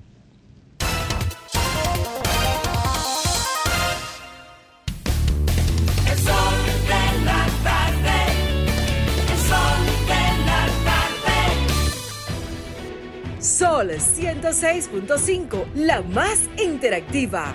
Una emisora RCC Miria. Bueno, retornamos al sol del país a las 4.35 minutos cuando damos paso al doctor Federico Jovine. Gracias, Domingo. Buenas tardes. Y buenas tardes, amigos que nos ven y que nos escuchan. Decían una frase falsamente atribuida a Porfirio Díaz, en realidad es del intelectual García Naranjo. Pobre México, tan lejos de Dios y tan cerca de los Estados Unidos. Haciendo la analogía o la pobre República Dominicana, tan cerca de Haití. Siempre se ha dicho hace más de décadas que las guerras del futuro serían por el agua. Y uno lo veía tan lejos, tan lejano. Y sin embargo los conflictos del presente ahora se están dando por el agua. Nosotros estamos viendo este run run en torno a este canal en la comunidad de Guanament con Dajabón, que tiene ya desde el año, desde antes que mataran a Moïse, ya se estaba haciendo este forcejeo, que no es, que más que un canal, es una forma de evidenciar físicamente en un pedazo de tierra la contundencia de las diplomacias y de las estrategias de poder de ambos países y de ambas élites. Y que sí, que sí, que no. La realidad es que los haitianos están desconociendo que hay un tratado, que hay un tratado internacional que tiene 90 años prácticamente, que regula el uso del agua, de, de las aguas fronterizas del río Masacre, por ejemplo. A nosotros como dominicanos no se nos ocurriría en ningún momento desviar las aguas del Artibonito para usarla en otros fines, que es el principal río de Haití, que es la, sangre de Haití, si Haití fuera un cuerpo. Y, si Haití no respeta eh, los acuerdos, es sencillamente porque en Haití no hay nadie que los pueda respetar es risible como le damos visos de realidad y de, y de certidumbre a, a algo que no existe. Como los periodistas dicen, las autoridades haitianas, pero ¿qué autoridad del carajo? ¿Quién la eligió? El gobierno haitiano, pero ¿qué gobierno? Y ahora dice el alcalde de Guanamén que no, que eso no es el gobierno, que son los campesinos y que son los empresarios. O sea, que no hay control sobre el territorio, que no hay control sobre las obras civiles que pueden hacer, que ahí eso está manga por hombro. Y con esas personas, las autoridades de un gobierno legítimo, soberano y funcional como es la República Dominicana, se sientan a dialogar en una mesa. Ah, en Codevi. ¿En qué lado de Codevi? Porque contrario a lo que pudieran pensar sus propietarios, Fernando Capellán, que es un epítome de empresario exitoso y con un sentido y una visión enorme que debe ser replicada pero Codevi es un espacio internacional metido entre dos estados. Si lo hicieron en el restaurante, lo hicieron del lado haitiano probablemente. Entonces, ¿dónde se sentaron? ¿Dónde dialogaron? Porque en el lenguaje de la diplomacia es importante los símbolos. Y los haitianos, lamentablemente, solamente entienden la diplomacia testicular, la diplomacia de los cojones o de los ovarios, porque caramba, el heteropatriarcado ya, ya no existe, hay que hacer equilibrio de género. Porque al final de cuentas es el único lenguaje, el de la fuerza, el que entienden. Y usted se da cuenta cuando el presidente Luis Abinader le manda a cerrar la frontera e inmediatamente, ah, espérate, y se pusieron una imagen echándole, echándole tierra de nuevo al canal. Y uno cae un poco en analizar en otros escenarios este tipo de chantaje que se dan. Me recuerda mucho a los palestinos con los judíos también, lo- los, eh, los, los altercados que se dan, que no son más que expresiones de otras negociaciones que nosotros no estamos viendo. ¿Quién tiene más que perder ahora mismo? Los mercaderes de Dajabón que se ganan un par de millones de dólares, que mueven, perdón, un par de millones de dólares lunes y viernes los días de mercado, o la República Dominicana que se nos está inundando el país de haitiano. ¿Quién tiene más que perder? ¿A quién tenemos que sacrificar aquí ahora mismo? ¿Cuál es el problema con cerrar la frontera con candado y que el gobierno que se ha especializado en dar bono de todo, de un bono soberano a todo el que está ahí, se acabó? O sea, tenemos que sacrificar la patria porque hay unos camiones de huevo que no se pueden vender. ¿Y a mí qué me importa eso? ¿Y cuánto nos cuesta como país la soberanía? ¿Y cuánto nos cuesta la seguridad de nuestros hijos, la seguridad de nuestros empresarios, la seguridad de la gente que trabaja, la gente decente, la gente que paga impuestos, que tiene que sacrificarse en aras de que dos o tres personas se ganen dos o tres pesos, sacrificando la patria? Entonces, los señores de la Cancillería del Estado Dominicano deberían entender eso. Y hace muy bien el gobierno en cerrar la frontera, pero que no la abra, que no la abra, hasta tanto no se resuelva lo que se tenga que responder, porque esa es la única forma que el pueblo haitiano, porque no hay gobierno en Haití, entiende, sobre la base de la firmeza, la contundencia y desde luego la legalidad.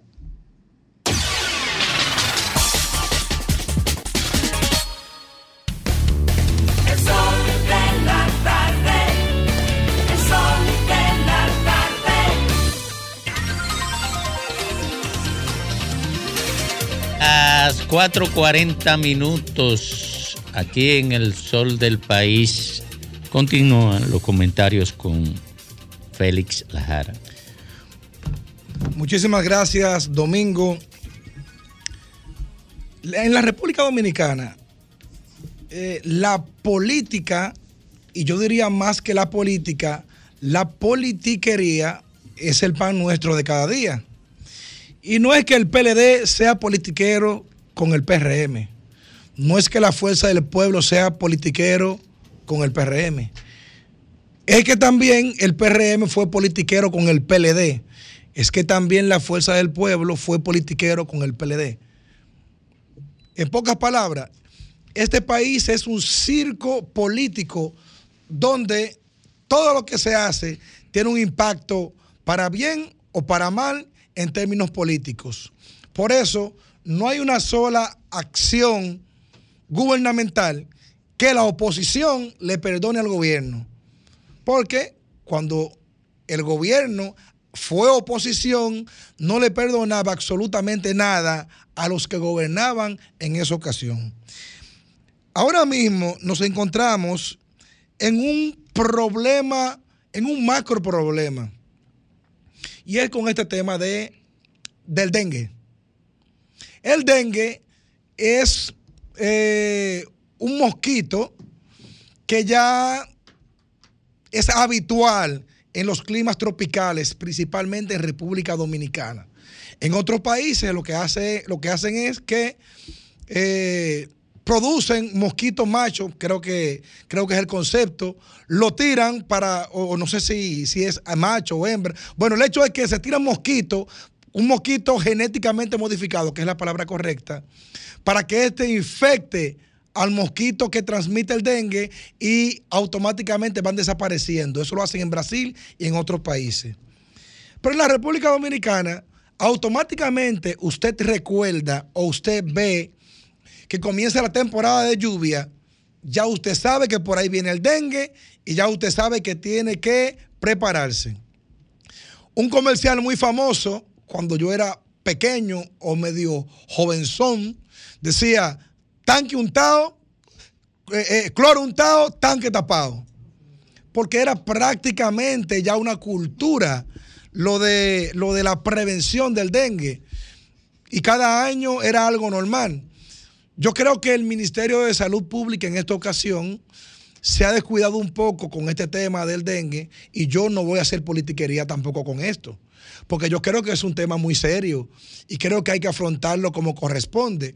Las cifras son alarmantes, el tema llama la atención y debemos de toda la población hacer conciencia con este tema y no podemos comenzar a improvisar con, con- con- el agua donde sea, dejando tanques abiertos, provocando este problema. Dejarle todo al gobierno. Ahora el gobierno, como Estado, salud pública, tienen que tomar las, las provisiones del lugar. Ustedes saben que tienen que armar una campaña publicitaria porque el dominicano, recuerden que pone candado cuando, luego que le roban. Pero ustedes como Estado no pueden dejarlo para último, porque si lo dejan para último, las consecuencias van a ser fatales. Cifra, 6.101 casos registrados de dengue. Es caótico, es alarmante. Hace falta una reflexión y una intervención en los puntos focales donde hay brotes y asaltar esos lugares. ¿Qué lo causa? La lluvia. Ya estamos en, te- en temporada ciclónica, entonces sabemos que con el paso de Franklin se, se- se- hay muchos lugares, hasta en una tapita chiquitica que usted deja en una esquina, ahí se cría el dengue.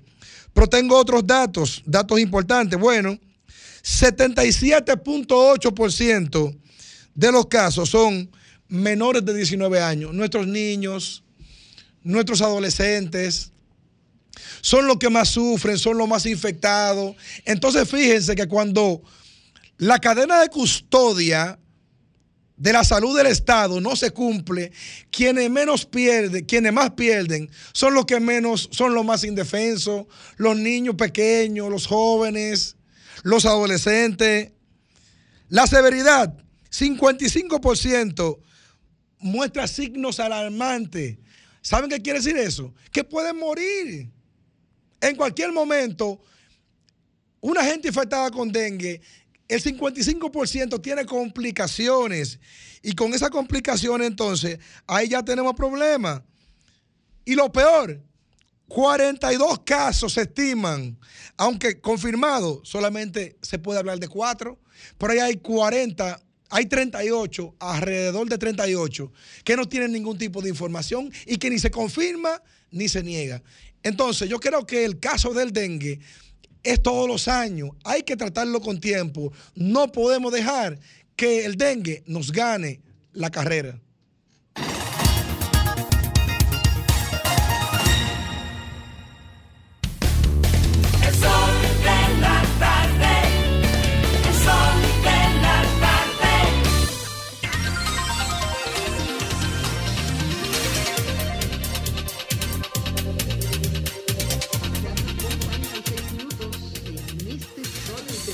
Es el sol del país y por supuesto sale el sol con el, con el comentario de nuestro querido Domingo Páez. Gracias, Ivonne. La rueda de prensa que ofreciera hoy Farideh Raful, acompañada de su padre, el querido amigo Tony Raful, dice muchas cosas que no están expresadas en las ideas y las palabras que allí se presentaron. Lo primero que dice es que Farideh Raful está dispuesta a echar el pleito. Lo segundo que dice esa rueda de prensa es que ya ella está convencida de que hay una decisión de sacarla de la carrera. Ya la familia Raful ha recibido un golpe con la sacada de Tony Raful de la máxima dirección del PRM y parece que no quiere recibir un segundo golpe, solamente apretando los dientes para mitigar el dolor. Pero ¿qué pasa en el Distrito Nacional con la senaduría? Ahí hay un amasijo de dilemas. Lo primero es que el Distrito Nacional presenta la mayor, el mayor nivel de inquietud de la sociedad por el tema de la, de la corrupción. Y ocurre que el PRM tiene la necesidad de reducir a Leonel Fernández como candidato presidencial porque es la amenaza que tiene mayor nivel de potencialidad frente a la reelección de Abinader.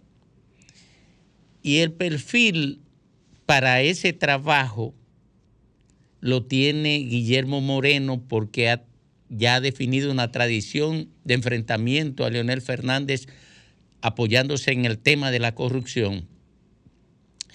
Y a Leonel Fernández le ha ido muy bien con el tema de la corrupción porque a pesar de tener un séquito de gente vinculada a hechos de corrupción administrativa, el PRM y el Ministerio Público Independiente han sido muy indulgentes con la fuerza del pueblo y sus dirigentes cuando han decidido enfrentar la corrupción de los gobiernos pasados. El único que tienen en condición de hacer eso, el PRM, es Guillermo Moreno, porque los otros dos son Guido Gómez Mazara y Ramón Alburquerque, y ninguno están con la reelección. Ese es el principal dilema, pero además, Farideh Raful construyó un perfil a partir del cuestionamiento de los préstamos de los gobiernos del PLD. Y fue insistente en esto hasta la histeria. Pero Farideh Raful, en su proceso de crecimiento político, tuvo que ser vocera del PRM en el Senado y tenía que defender los préstamos del PRM que han sido abundantes. Por tanto, se autoinfligió un daño de imagen terrible porque definía una incoherencia muy temprana con respecto al perfil que había construido. El otro problema de Farides Raful fue que definió una separación con los segmentos más conservadores del Distrito Nacional y ahí le pastó con ventaja el hijo de Leonel Fernández, que a pesar de su juventud es un prototipo del conservadurismo más rancio de República Dominicana, Omar Fernández. Se le acumula un segundo déficit a Farideh Raful. El otro dilema grande que tiene el PRM y que parece que pretende llenarlo con Guillermo Moreno es que hay que combatir a Leonel Fernández de cara a la presidencial. Y no está pensando en la congresual como tal, porque la elección congresual se van a dar junto con la presidencial. Y por tanto, el, el PRM puede realizar con Guillermo Moreno una especie de doble play, ponerlo a competir con el hijo de Lionel para el Senado, la- en- para el escenario de la elección del Senado de la República, al mismo tiempo que lo pone como la punta de lanza o la lanza para combatir a Leonel Fernández de cara a la misma elección presidencial, pero que se dan en el mismo tiempo. El PRM ha medido todo eso y ha visto una oportunidad con Guillermo Moreno de abrir tres o cuatro frentes de combate con la misma persona. Ese es el gran problema que amenaza a Farideh Raful.